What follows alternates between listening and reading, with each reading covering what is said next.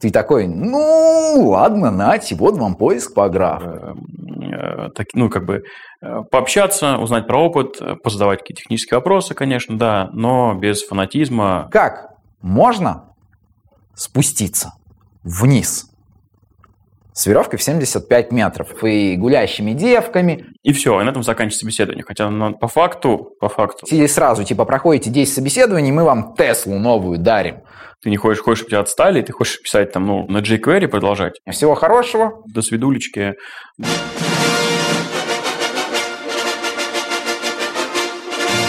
Снобизм. Сексизм. Эгоцентризм. Скромное IT. Всем привет! В эфире подкаст «Скрамное IT». И сегодня у нас первый пилотный выпуск. С вами два его ведущих. Это я, Савелий Бондаренко, и Зураб Белый. Всем привет! И мы долго думали, о чем же сделать первый выпуск. Думали, думали, и в итоге решили взять такую животрепещущую, никогда не утихающую тему. Это собеседование. И сегодня мы поговорим о том, для чего вообще нужны собеседования, как они проходят в разных компаниях, расскажем какой-то свой опыт, свои наработки по проведению собеседований, ну и просто в целом обсудим все это. А, и, наверное, начнем мы с темы, для чего вообще нужны собеседования, что это такое, и чуть более подробно рассмотрим, как это в целом проходит. Ну, давай, Зураб, наверное, ты начнешь. Да, самая большая проблема собеседования, то, что немногие понимают, что собеседование нужно для того, чтобы каждая сторона посмотрела друг на друга. Э, сейчас у нас ну, зачастую собеседование как проходит? Приходит какой-нибудь разработчик, да, если мы говорим про IT, садится за стол, напротив него сидят там 3-4 человека, какой-нибудь менеджер, э, не знаю, руководитель какого-нибудь проекта, технический специалист, и начинают его в течение полутора часов спрашивать, задавать ему какие-то вопросы э, и так далее. Вот. Э, и все, и на этом заканчивается собеседование. Хотя ну, по факту, по факту, э, и сам Эм, человек, который там работодатель, соискатель, он тоже должен э, спрашивать и тоже должен задать вопросы и уточнять, что за компания, какие проекты, как она работает, какой офис, где в том числе там собеседование вполне себе э, предполагает там пойти и посмотреть, если оно там очное в офисе, какое предполагается место работы. Вот, э, то есть к собеседованиям подходят сейчас как к такому, не знаю, экзамену. Да, то есть сотрудник приходит, чтобы сдать экзамен. Он прошел, значит, устроился на работу. Не прошел, значит, не устроился. Хотя по факту это вот именно знакомство, это время, в котором нужно понять, кто там чего хочет, кто чего от кого ждет и так далее. Вот. Э. Ну, смотри, давай, наверное, немного формализуем. Давай рассмотрим собеседование с точки зрения работодателя. То есть с точки зрения работодателя собеседование – это процесс, в рамках которого ему необходимо понять, э, соответствует ли соискатель тем задачам, которые будут перед ним поставлены. Правильно? А для соискателя, соответственно, собеседование – это возможность получить информацию о спектре задач, которые будут перед ним поставлены, посмотреть на компанию в целом, на предоставляемые ей условия труда и компенсации и прочее, посмотреть на людей, с которыми ему придется потратить большую часть своей жизни в рамках работы в этой компании, да, потому что как бы работа занимает достаточно много времени, и понять, устраивают ли они его или не устраивают. Так и работодателю понять, устраивает, не устраивает работник. Да? Также согласен со мной? Да, я абсолютно согласен. Вот, и здесь вот в этот момент э, меня очень сильно всегда напрягали тестовые задания. Вот. Ну, просто это очень странно. Э, как правило, там, если я прихожу на собеседование и вижу тестовое задание, то я ну, просто, ребята, извините, как бы э, до свидулечки, ну, потому что это уже не входит в само понятие узнать друг друга да, поближе. Это, ну, по факту, работа. Тест задание – это работа, которая еще часто и не оплачивается. Вот, и ты тратишь на это там 3-4 часа времени чтобы его сделать, да, и там потом кто-то тебе говорит, подходишь ты или не подходишь. Вот, я все-таки за те вещи, чтобы, э, так, ну, как бы э, пообщаться, узнать про опыт, позадавать какие-то технические вопросы, конечно, да, но без фанатизма, без каких-то таких накруток. Для всего остального есть как бы испытательный срок. Вот, хотел, да, сказать, что, в принципе, для этого, как бы, да, странная тема с тестовыми заданиями, и поддержу Зураба, я тоже, как бы, против тестовых заданий, потому что Ну, типа, come on, есть испытательный срок, он у нас составляет 3 месяца обычно, и в рамках испытательного срока можно досрочно завершить трудовые отношения, и испытательный срок точно покажет, справляется человек или не справляется, потому что тестовое задание в каких-то стерильных или, может, наоборот, не стерильных, некомфортных условиях, когда тебя запирают в комнате с условием там не использовать интернет или вообще написать на бумажке А4 ручкой и скрипт какой-то, кусок кода, ну, это такое за гранью, на мой взгляд, добра и зла, потому что, ну, э, это не госэкзамен. Все, что нужно работодателю, это посмотреть в целом, удовлетворяет ли соискатель требованиям или не удовлетворяет, а уже рабочие моменты притирание и все остальное выясняются как бы в рабочем процессе. Поэтому да, я тут с тобой соглашусь, тестовые задания это, пожалуй, лишняя вещь в наше время, которая не экономит никому времени и точно не добавляет лояльности. Вот, вот Точно. Потому что у меня та же самая история. Если мне кто-то говорит, что надо будет выполнить тестовое задание, я просто говорю, ребят, я надеюсь, вы найдете того, кто будет выполнять вам тестовое задание. Всего хорошего, до свидания потому что смысла в этом не вижу никакого. Но, ты знаешь, лично я вижу в собеседованиях еще одну проблему. Ты знаешь, э, сейчас достаточно такая, я думаю, ты со мной согласишься, сейчас достаточно такая напряженная обстановка на рынке. Разработчиков мало, все за ними охотятся, все жалуются, что их не хватает. Да? Согласен? Да, абсолютно согласен. Людей жутко не хватает. И это как раз сейчас на момент приводит к тому, что и собеседования стали меняться. Э, там, да, очень часто э, вопросы стали становятся какими-то супер простыми. Да, и, или там людей берем, потому что ну, вот, там, уже все горит проект, надо точно людей. Там, как бы. Э, Из одной крайности переходим в другую крайность. Да, то есть на рынке теперь начинается переход от каких-то технических заданий и собеседований по несколько часов, переход к тому, что, о, ну, в принципе, ты где-то работал, уже хорошо. Все, ты нам подходишь и приходи, будем тебя запихивать на какой-то проект. Да, есть такое дело, но давай вот, а, я думаю, остановимся на моменте, что вот на рынке, да, напряженная ситуация, но с другой стороны, порой, порой мы получаем ситуацию, когда разработчик, устраиваясь в компанию, сталкивается с тем, что тот человек, который его собеседует, воспринимает собеседование не как процесс определения, удовлетворяет ли соискатель требованиям, которые будут перед ним стоять, когда он будет работать в этой компании, а воспринимает это как личный вызов. Сталкивался с таким? Может быть, кто-то из твоих ребят э, сталкивался с тем, что он собеседовался куда-то, и за место определения просто соответствует человек задачам, которые будут перед ним поставлены, он получает просто какую-то викторину, где собеседующий своей целью ставит просто вот, ну, попытку э, доказать, что он в этом лучше, а тот, кого он собеседует, явно хуже. Это, кстати, такой приемчик, на самом деле. Не, не, скажу там, да, что все его используют, но приемчик, который периодически, на который даже я попадал э, в компаниях, так, ну, может быть, не, не супер добросовестных, способ э, уменьшить желаемую зарплату сотрудника. Ну, то есть ты находишь какие-то супер слабые его стороны, вот, задаешь по ним вопросы, человек как бы сидит на собеседовании, не отвечает там на 10 вопросов подряд, уже понимает, что он как бы не проходит там совсем, и там уже в разговоре с HR э, спокойно HR берет и занижает планку от его желаемой зарплаты, и он такой, блин, ну, наверное, я э, действительно как бы не тяну на эту сумму, там, да, и соглашается. Вот. Есть такой приемчик. Возможно. Ну, бывает, когда момент, когда, собственно, специалистов, которые проводят техническое интервью, приглашают, ну, таких прям э, сеньоров, которые любят свое дело, и они за это сильно там борются и пытаются найти там идеальных разработчиков, там, близких к себе, например. Вот, э, к своему уровню знаний. Это тоже проблема. Вот, а отсюда вытекает э, как бы та история, что, что разработчик сидит дома, значит, э, две недели штурмует э, Google э, фразами вопрос на собеседовании, максимально изучает все, что там есть, эм, все типовые вопросы прогоняет, изучает теорию, приходит, супер классно отвечает на все там на, на интервью, на все вопросы очень круто, а потом устраивается в проект и через полгода не может э, какую-то банальную задачу реализовать, потому что как бы у него на самом деле не хватает ни скиллов, ничего, и все, все его знания свелись к тому, чтобы правильно, грамотно и очень круто показать себя на именно интервью. Слушай, ну вот да, практика такая, я тоже слышал, бывает. Лично сам с таким особо я не сталкивался.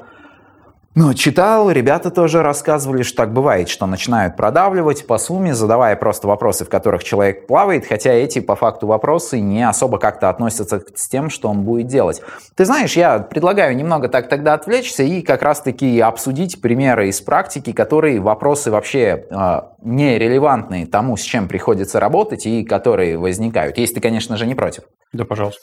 Ты знаешь, у меня вот не так давно э, был случай, у меня парень собеседовался в компанию, все, что там нужно было сделать, это в общем на договор подряда, да, то есть, ну, как подрядчик собеседовался, и парня собеседовали, и там возникали такие вопросы, а, как можно узнать, какая версия браузера сейчас используется?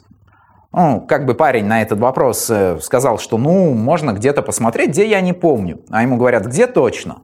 Он такой, ну, я не помню. Ну и типа, ну вы что-то слабо знаете. И я просто, когда эту историю услышал, я сижу такой и думаю, come on, ребят, я за всю свою практику ни разу этого не делал.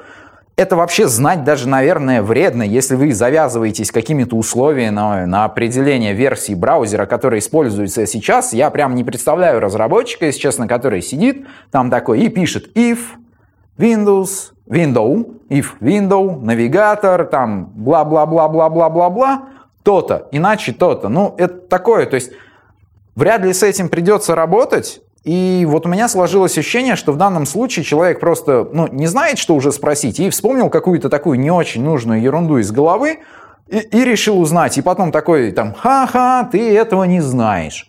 Или там вопросы, опять же, которые абсолютно нерелевантны. Я знаю, что ты немного далек от фронта, но у нас во фронте э, раньше было объявление переменных через var. Оно сейчас уже осталось далеко в Legacy, сейчас используется let и const. И странно на собеседованиях э, слышать, когда начинают тебя спрашивать, опять же, про вот это вот э, всплытие объявления переменных через этот var – там ты последние пять лет этого вара вообще, кроме жесткого легаси, нигде не видел. То есть, если вы об этом спрашиваете, вы подразумеваете, что у вас жесткое легаси, мне к этому надо быть готовым.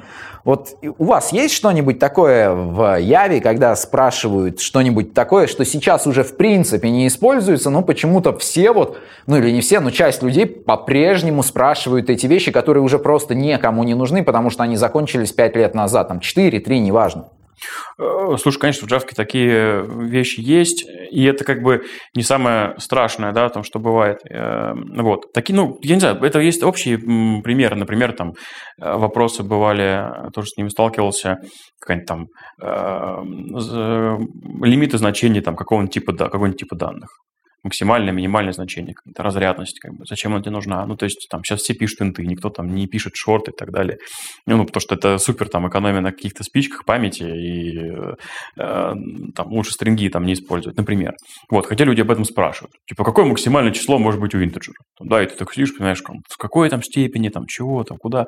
Вот, оно не нужно быть никому. Или э, тоже, я думаю, что общий вопрос, независимо от там, языка программирования, технологии, там, не знаю, э, напиши, там, как, какие-то, знаешь, алгоритмы сортировки, например, да, то есть, ну, э, сколько я писал алгоритмов сортировки за там последние лет пять? Нисколько, вот, потому что они все уже написаны, как бы, если тут вопрос о том, э, если вопрос в том, что Сможет ли человек взять на бумажке и написать какой-то алгоритм? Да, это другой вопрос. Вот. А когда тебя просто спрашивают, какие ты знаешь алгоритмы сортировок и как они работают, как бы, ну, Зачем? Или там поиск э, в глубину по дереву. Как бы, когда я последний раз искал в глубину по дереву? Никогда, потому что есть там какой-нибудь э, трисет, который все это уже реализовал. И вот там из такого, из самого частого, с чем я сталкиваюсь, это многопоточка.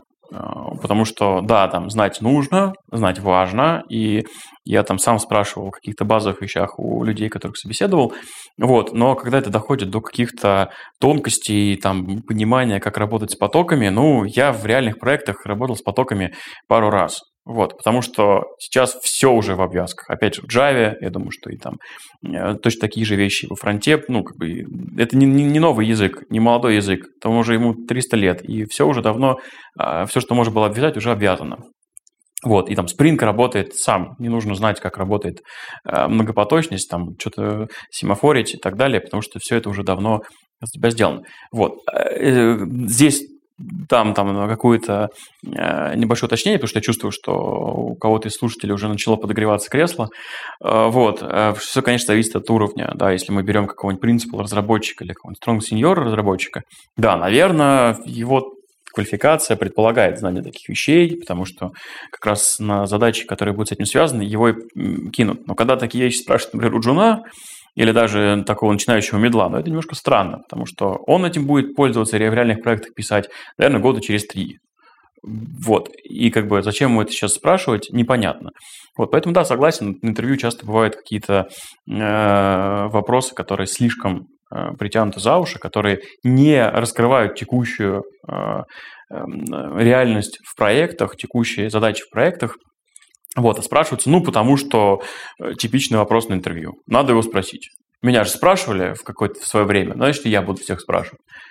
Ну, ты знаешь, замечу, что ты все-таки рассказал о более таких сложных вопросах. Я, когда говорил про тот же VAR или про тот же там объект-навигатор, а, они как бы, это более такие, знаешь, э, глупые вопросы, которые просто не нужно знать. Но насчет сложных вопросов, да, я соглашусь. Ты знаешь, очень странно видеть, когда ты, ты кто-то еще там приходишь на собеседование, вот как фронтенщик, это вообще забавно, тебе собеседуют потом такие, а можете типа реализовать поиск по графу? Ты такой, ну, ладно, нате, вот вам поиск по графу. А те такие, а может двунаправленный поиск по графу? Ты такой, ну, ладно, нате, как бы. Они такие, все, молодец, классно, вот тебе React, вот тебе API, вот тебе дизайн формочек, сиди, клепай. И ты такой, а где графы? Типа, come on, ребят, вообще зачем вы у меня их спросили, если я буду сидеть и фигачить формочки? И знаешь, наверное, я тебя поддержу, я соглашусь с тобой, что когда мы берем вот, да, каких-то strong сеньоров, там, архитекторов, возможно, да, в какой-то, или вы планируете разрабатывать свой фреймворк, да, вам, наверное, стоит спрашивать вопросы, которые будут э, включать очень глубокое понимание языка, на котором вы планируете это разрабатывать, концепции и всего остального, потому что это релевантно той работе, которую этот человек будет выполнять. Но как бы, когда вы берете просто middle разработчика, который должен сидеть и писать, решать задачи, который ставит ему его лид так, как ставит ему его лид, эти задачи, главное, чтобы он грамотно писал код, знал достаточное количество библиотек, имел опыт работать с ними, то спрашивать о чем-то другом, о каких-то вообще посторонних вещах, наверное, бессмысленно. Знаешь, что меня еще забавляет, пока я не забыл? Это когда ты приходишь на собеседование, и у тебя спрашивают, ну смотрите, вы стоите на скале, высота скалы 100 метров, у вас есть посередине скалы уступ и веревка 75 метров.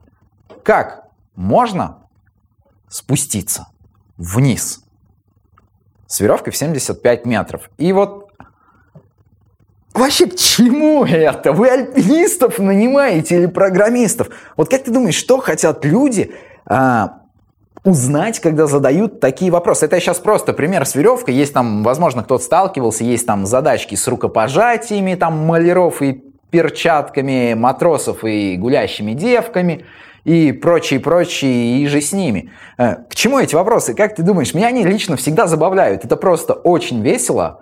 Но что, что преследует? Как ты думаешь? Э, не знаю конкретно, что там вот эти разработчики... Ну, была, была какая-то практика в Гугле, сейчас, я насколько знаю, они дав, ну, давно уже отказались, когда они задавали такие вопросы, типа, почему там люки канализационные круглые, вот, и э, там ребята начали рассуждать, типа, ну, наверное, потому что они делают сначала большую колбаску из э, стали, а потом нарезают ее на ломтики, и получается эти круглые люки. Вот, или там тебя уменьшили там в 100 раз, и бросили в блендер, и там у тебя есть 30 секунд, что выбрать, что ты будешь делать. Вот, я думаю, что здесь, ну, я бы, например, если бы задал такие вопросы, наверное, все-таки смотрел, во-первых, на реакцию человека, да, как он в непонятной ситуации себя ведет. Типа встал, вышел, значит, крутой чувак. Ну, если он, как бы, да, если он начал там стушевался и так далее, ну, значит, не очень там, да, он, если он хоть какие-то варианты начинает э, э, набрасывать, начинает как-то размышлять, думать и так далее, можно понять вообще, как человек строит логику, да, есть ли у него там понимание там, что происходит и так далее. Вот. Плюс, как бы, ну, да, это такой небольшой может быть, стресс-интервью, когда ты готовишься к техническим вопросам, у тебя тут бац, и говорят там, э, как перебраться через там речку, если у тебя есть три бревна и э, кусок шпагата. Вот, э, например. А с другой стороны, наверное, можно понять э, по ходу рассуждения да, эм, сотрудника, да, ну, там, и соискателя, эм, точнее, вот, можно понять вообще, как он, в принципе, мыслит. Эм, вот, наверное, вот если вот с такой точки зрения такие вопросы задаются, это еще можно понять, как-то. Но я вообще в своих интервью, собственно, тоже такую тактику использую, но делаю немножко по-другому, потому что задать вопросы от отвлеченной темы круто, но не сильно раскрывает именно техническую сторону соискателя. Вот, я, например, если вот собеседование по Java, как я провожу, ищу тот момент, который э, человек не знает. Любую фундаментальную или какую-то глубокую вещь, которую он не знает. Например, банальный пример, там, собеседуешь какого-нибудь джуна, медла, спрашиваешь у него, как устроен внутри хэшмапа. Он ее бац, не знает. Говорит, я не знаю. Вот этот момент я не начинаю там задавать ему какие-то допники вопросы, а я ему предлагаю прямо сейчас вместе со мной сесть и написать э, свою реализацию хэшмапа. То есть мы начинаем играть такую ролевую игру. Я заказчик, я к тебе прихожу и говорю, мне нужно сделать э, структуру, которая будет хранить ключ значения. Вот, мы там знаем, например, что э, поиск по хэшмапу – это там, константное время, это как ТЗ требование, да? Давай с тобой попробуем и написать. Вот, и он садится, как бы мы не пишем э, по поисков, алгоритмов сортировок и прочего, что можно выучить там и так далее. Нет, мы садимся и делаем конкретную техническую задачу так, то, как он будет это делать на конкретном проекте. Пришел заказчик, кто-то спросил, надо сделать, задачка там, э, таск в джире или что-то еще, и ты садишься и начинаешь его писать. Гугли, пожалуйста, хочешь гуглить, гугли. Хочешь там э, пользоваться DE, пользуйся. Хочешь на бумажке, пиши. Мне главное понять, как он будет думать, как он размышлять и в, каким, э, в какую сторону пойдет.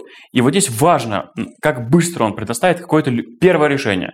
Не оптимальное, фиговое, э, как, как там, может быть, не до конца работающее, да, но какое-то решение. Дальше мы начинаем его в ходе диалога обсуждать, в ходе диалога мы его оптимизируем, и как бы э, волей-неволей приходим к тому решению, которое реально используется, ну, там, в Java, например, да, там, или что-то, какую-то конструкцию строя. Вот, и я просто смотрю, как человек рассуждает. Вот и это, мне кажется, максимально близко к тому, что должно быть на интервью. Ну, ты же понимаешь, что вот тот вопрос, который ты задаешь, а, относится к тому вопросу, который задают там про речку и три бревна, примерно так же, как утконос к программированию. Да, да. Я это вообще разные вещи. Это, как бы. Э, я предполагаю, что цель э, таких вот вопросов, которые задавались, да, вот как ты пример привел, э, цель была именно такая. Понять, как человек э, думает, размышляет да, как он себя ведет в ситуациях, когда он э, э, такими вопросами ты ставишь э, априори, зная, что человек не будет знать на него ответа. То есть ты априори понимаешь, что я сейчас задам вопрос, и человек не знает на него ответ. Вот. В моем случае, как бы, такой, ситуацию, такую ситуацию нужно найти. Ну, ну, там... в твоем случае это более правильный подход, и я считаю правильный подход. Тут возможность, ты смотришь на возможность человека решать задачи при отсутствии каких-либо знаний. Да, если бы он имел эти знания, эту задачу не пришлось бы решать, мы пишем новый велосипед, но неважно. Тут смотрится на то, что когда нет достаточного количества знаний, сможет ли человек решить эту задачу или не сможет. Я понимаю, но это все-таки немного другое. Думаю, Тогда, знаешь, все-таки э, мы вот этот вот про вопросы, наверное, чуть э, уже пора заканчивать э, тему именно вопроса на собеседовании. В общем, я думаю, знаешь, можно сказать так, в первую очередь не нужно устраивать конкурсы, да, не нужно принимать это как личный вызов. Я думаю, тем, кто собеседует, давай вот я дам свой совет тем, кто проводит собеседование, и ты дашь свой совет тем, кто проводит собеседование, а потом двинемся дальше. Вот я думаю, мой совет такой, когда вы проводите собеседование, все, что вы должны сделать, это определить, соответствует ли соискатель тем задачам, которые он будет решать в рамках работы вашей компании. Ни больше, ни меньше. Вот ровно это вы должны определить, а не пытаться доказать, что вы умнее его, или он умнее вас, или что он там способен писать какие-то алгоритмы, высчитывать сложности и прочее. Если ваша задача делать формочки на реакте, вы должны определить, что человек может делать формочки на реакте. Все. Точка если не требуется иного. Давай, ты свой совет дашь? Э, очень похожий совет. Эм, чуть-чуть я его упрощу, наверное. Вот. Я э, всегда, ну, как бы, э, когда кого-то, кто-то впервые идет собеседовать, я ему как бы рекомендую задавать себе один вопрос, отвечать на него в конце собеседования. Если вдруг этого человека, которого ты собеседуешь, завтра назначат в свой проект. Там, готов ли ты к этому или нет. Все. Если по результатам собеседования ты говоришь, да, я бы вот этого человека в свой проект взял, мне будет комфортно с ним работать, то есть по софт-скиллам, по тех-скиллам, по тому, как он задает вопросы, по тому, как и так далее, то этот человек нам подходит. Если э, этот человек не подходит э, тебе по каким-то причинам, не надо подсовывать свинью другим людям, да, типа, ну вот он э, как бы вроде неплохой, но я бы его не взял, но так-то он человек э, хороший, он стремится, у него такая тяга к знаниям, но вот он сейчас как бы опыта мало, и ко мне он не подходит. Тогда лучше такого человека не брать. Все сводится к тому, э, к вопросу, который нужно поставить себе в конце собеседования. Готов ли я с завтрашнего дня с этим человеком работать в одной команде? Все. И да, берем, нет, значит не берем. Классный, классный совет. А, возможно, временами немного спорный, но совет классный, не спорю. Давай тогда а, двинемся чуть дальше. Я предлагаю немного рассказать о том, как э, у нас сейчас устроены собеседования и то, к чему пришли. Возможно, кому-то будет полезен наш опыт. Возможно. Минутка рекламы. Да, минутка рекламы. А, так вот, изначально у нас собеседования на самом деле проводились тоже очень по-разному. А, собеседовал каждый так, как хочет, так, как может, а, по велению его собственной левой пятки, непонятным списком, которые там кочевали где-то, как-то, куда-то, и то были не у всех. Иногда могли просто выцепить какого-то разработчика и сказать, так, сегодня ты у нас проведешь э, собеседование, проводи. И он такой, я что спрашивать? И на выходе, соответственно, мы получали очень большую разнородность, она, в принципе, и сейчас как бы есть не в плане в нашей там компании, а в целом на рынке, потому что тяжело сказать, кто есть мидл, потому что бывают мидлы, которые идут куда-то работать сеньорами, бывают сеньоры, которые приходят и чуть ли не, не старшими джунами, там, стронг джунами начинают работать. Но в целом была разнородность в нанимаемых ребятах, потому что кто-то был сильнее, кто-то слабее, и все это плавало. Добавишь что-нибудь? Э, в этой ситуации надо по-хорошему делать отдельный выпуск, рассказывать про то, как мы внедряли матрицы компетенции, да, как мы приводили к нашей собеседованию к какой-то стандартизации, да, для того, чтобы у нас не было таких вот проблем, когда люди э, с, там ходят потоком, и мы не понимаем, как там их, э, как их уровень определять и так далее. Я думаю, мы сделаем, конечно же, отдельный выпуск именно про матрицы. Я предлагаю вкратце просто вот э, рассказать об этом сейчас, совсем вкратце, да, чтобы было понимание о том, как устроено сейчас, и все равно дадим какие-то рекомендации по проведению. То, к чему, на наш взгляд, нужно стремиться. Э, не знаю, MVP-шечка, наверное, будет э, создание каких-то э, требований, наверное, к каждой технических требований, каждой конкретной должности, каждой конкретной вакансии, ну, там, сеньор, написать его портрет вот, который э, по, по факту каждый интервьюер, который э, проводит хотя бы одно собеседование, должен с, с ним ознакомиться, вот, и э, там собеседуя человека на определенную должность, должен ну, следовать э, вот этому описанию того ну, портрета, да, там, э, который мы перед ним ставим. Вот, потому что если без него, если просто выдергивать там, ой, Вася, ты сейчас свободен, у тебя нет проекта, можешь пойти там пособеседовать человечка, там, он вроде middle, а ты вроде сеньор, пособеседуй, пожалуйста. То как бы у него тут же включается субъективное мнение, вот, э, максимально там его отзыв, который он ставит, он будет субъективным, и там ему, может быть, реально человек понравился, а другому человеку, он как бы другому сотруднику там того же уровня в компании он может не понравиться или на другой проект не, не попасть. Вот, поэтому да, здесь нужна формальность и э, ну, нужно, собственно, следовать э, на интервью вот этой формальности. Тогда, наверное, вот этой проблемы с тем, что там медлы могут работать сеньорами, сеньоры могут работать медлами, ну, в рамках конкретной компании она не должна быть. То есть, я так понимаю, наш совет – это формализуйте требования. Вы же от заказчиков требуете, формализуйте требования, что нам нужно сделать, да, как нам нужно разработать наше предложение, приложение, что вы от нас хотите, да, какие, какие условия, какие задачи, какие требования. Вот мы хотим предложить вам, чтобы вы формализовали требования, кого вы хотите видеть как сеньора, как медла, как джуна, и тогда вы поймете. Потому что я, кстати, допускаю, многие гоняются за сеньорами на рынке, но по факту, по факту им не нужны сеньоры. Нет, им нужны просто обычные медлы, которые будут изо дня в день решать их задачи. Согласись, такое часто встречается. И им не нужны сеньоры, им не нужны архитекторы, им не нужны лиды. Нет, вообще им нужны просто обычные медлы. И самое интересное, это тоже, наверное, для затравочки, я думаю, целом рост рынка связан с тем, и таких зарплат, что люди не понимают, кто им нужен, и начинают, в принципе, медлов брать уже как сеньоров, и там просто это все ком за комом. Ну да ладно, это мы немного отвлеклись. В общем, наш первый совет, может, единственный, не знаю, сейчас дальше посмотрим, это формализуйте требования, кто вам, собственно, нужен. Составьте его портрет, какими навыками, компетенциями, скиллами он должен обладать, и, наверное, возможно, у вас тогда будет счастье. Может быть, нет, но это не точно. А. Да, главное понять, э, чем отличается сеньор от медла, например, в компании, потому что, ну, когда разговариваешь с разными э, друзьями, товарищами из разных компаний, э, часто бывает, что представление сеньора, оно отличается, его задача отличается. Для кого-то сеньор – это человек, который там супер э, круто шарит во всех технологиях там, и может делать любую задачу, а в каких-то компаниях сеньор – это человек, который умеет там работать с джунами, э, вот, который там организует работу, принимает решения какие-то и так далее, да. То есть вот, вот, вот здесь вот самая важная сложность, потому что нет понимания, там, чем отличается сеньор от там лида или сеньор от медла. Ну, частая история, да, согласен, но это вот, да, каждому, я думаю, нужно уже самому себе это формализовывать как-то.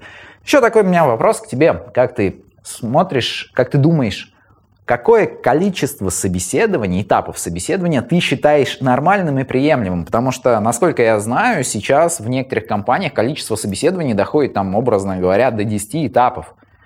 То есть, ну, у меня потерпячки, если честно, не хватило, да, скажу просто про себя, я бы, наверное, После третьего просто бы удалил бы все контакты этих HR этой конторы и сказал бы, короче, все, давайте, до свидания. Не, ну, я не спорю, если они мне как э, баунти предлагают там э, виллу на Багамах, может быть, я бы дошел бы чуть дальше. Ну, то есть, или сразу, типа, проходите 10 собеседований, мы вам Теслу новую дарим. Ты такой, ну, блин, ладно, короче, да, потерплю. Ну вот не знаю, как ты считаешь, какое количество этапов а, ты считаешь приемлемым в целом? Э, мне кажется, что ну, один этап это прям супер идеально. То есть вы пообщались, друг друга узнали, как бы, и все, принимайте решение. Я же как бы, повторюсь, есть испытательный срок. И по факту, как бы, ну, можно попрощаться с человеком, если он вдруг совсем как бы, да, не устраивает в этот период. Но я могу понять э, крупные компании, потому что, ну, большое количество людей которые, опять же, только отучились, закончили там, э, не знаю, какие-то курсы и так далее, которые хотят работать в Гугле, или которые хотят работать там в Фейсбуке, или где-то еще. И у них, ну, действительно, поток гигантский желающих, да, и как бы для того, чтобы их отсеять, просто ставить супер крутых разработчиков, которые будут сидеть и каждый раз за одно интервью пытаться отследить человека, сложно. Поэтому, ну, наверное, там действительно многоуровневая, многоэтапная система подходит. Да, сначала ты пообщался с HR, и тут уже отселось половина людей, по которые по софт-скиллам не проходят, потом ты пообщался там с кем-нибудь, не знаю, заполнил какой-нибудь там тест стандартный, и тут там половина людей отвалилась и так далее. И как бы в конечном итоге до там какого-нибудь э, реально крутого специалиста технического доходит там малая выборка людей, и тут уже как бы, да, его время экономится и так далее. Я пойму. Но когда какая-нибудь компания на 100 человек начинает там проводить 4 этапа интервью, сначала давай ты поговори с HR, потом ты поговори с руководителем, потом ты поговори с техническим специалистом, а потом ты поговори еще с психологом. Это вообще какая-то немножко странная история. Я вот помню, я в предыдущей компании устраивался, вот, она как бы вообще не IT-компания, просто у них есть IT-отдел. И у меня было три этапа собеседования. Сначала я общался с руководителем, э, знакомился, потом я общался с техническим, э, собственно, специалистом, и после этого я два дня э, приходил, э, общался с психологом. То есть там были психологические тесты, тест на IQ, э, вот, и так далее. И после вот этих двух дней, то есть, причем специально они так делали, чтобы ты не в один день проходил там два разных теста. Вот, после этого они тебе говорят, что принято или нет. Вот это, мне кажется, перебор, потому что как бы я вижу, где эта компания сейчас находится, она как бы немножко почти сдохла. Вот. И вот этот перебор. Одного этапа, на мой взгляд, вполне достаточно. Максимум двух. Да? Первый этап – это HR плюс технический специалист. Второй этап – это уже, там, если это аутсорсинговая сервисная компания, ну, собеседование на конкретный проект где тебе расскажут уже про конкретный проект, познакомишься с руководителем проекта, там, может быть, как-то познакомишься с, с командой, Э, тебе расскажут более конкретно о типовых задачах. Да, ну здесь я соглашусь, возможно, два этапа э, целесообразно, а больше уже перебор. Да, вот смотри, ты сказал про крупные компании и про то, что для них, возможно, имеет делать несколько этапов. Ну, там вообще-то немного не так. Ты все-таки, ты в, своей, в своем спиче перечислил всего 4 на самом этап, деле этапа. Я слышал, что доходит чуть ли не до 10. Как бы, знаешь, у тебя типа есть секция алгоритмы, есть секция там по написанию кода, есть еще что-то. И в конечном итоге заканчивается все тем, что у тебя, в принципе, каждая секция по алгоритмам на самом деле, где тебя просто каждый раз жестко прессуют, чтобы ты в конечном итоге согласился на меньший ценник, видимо, так.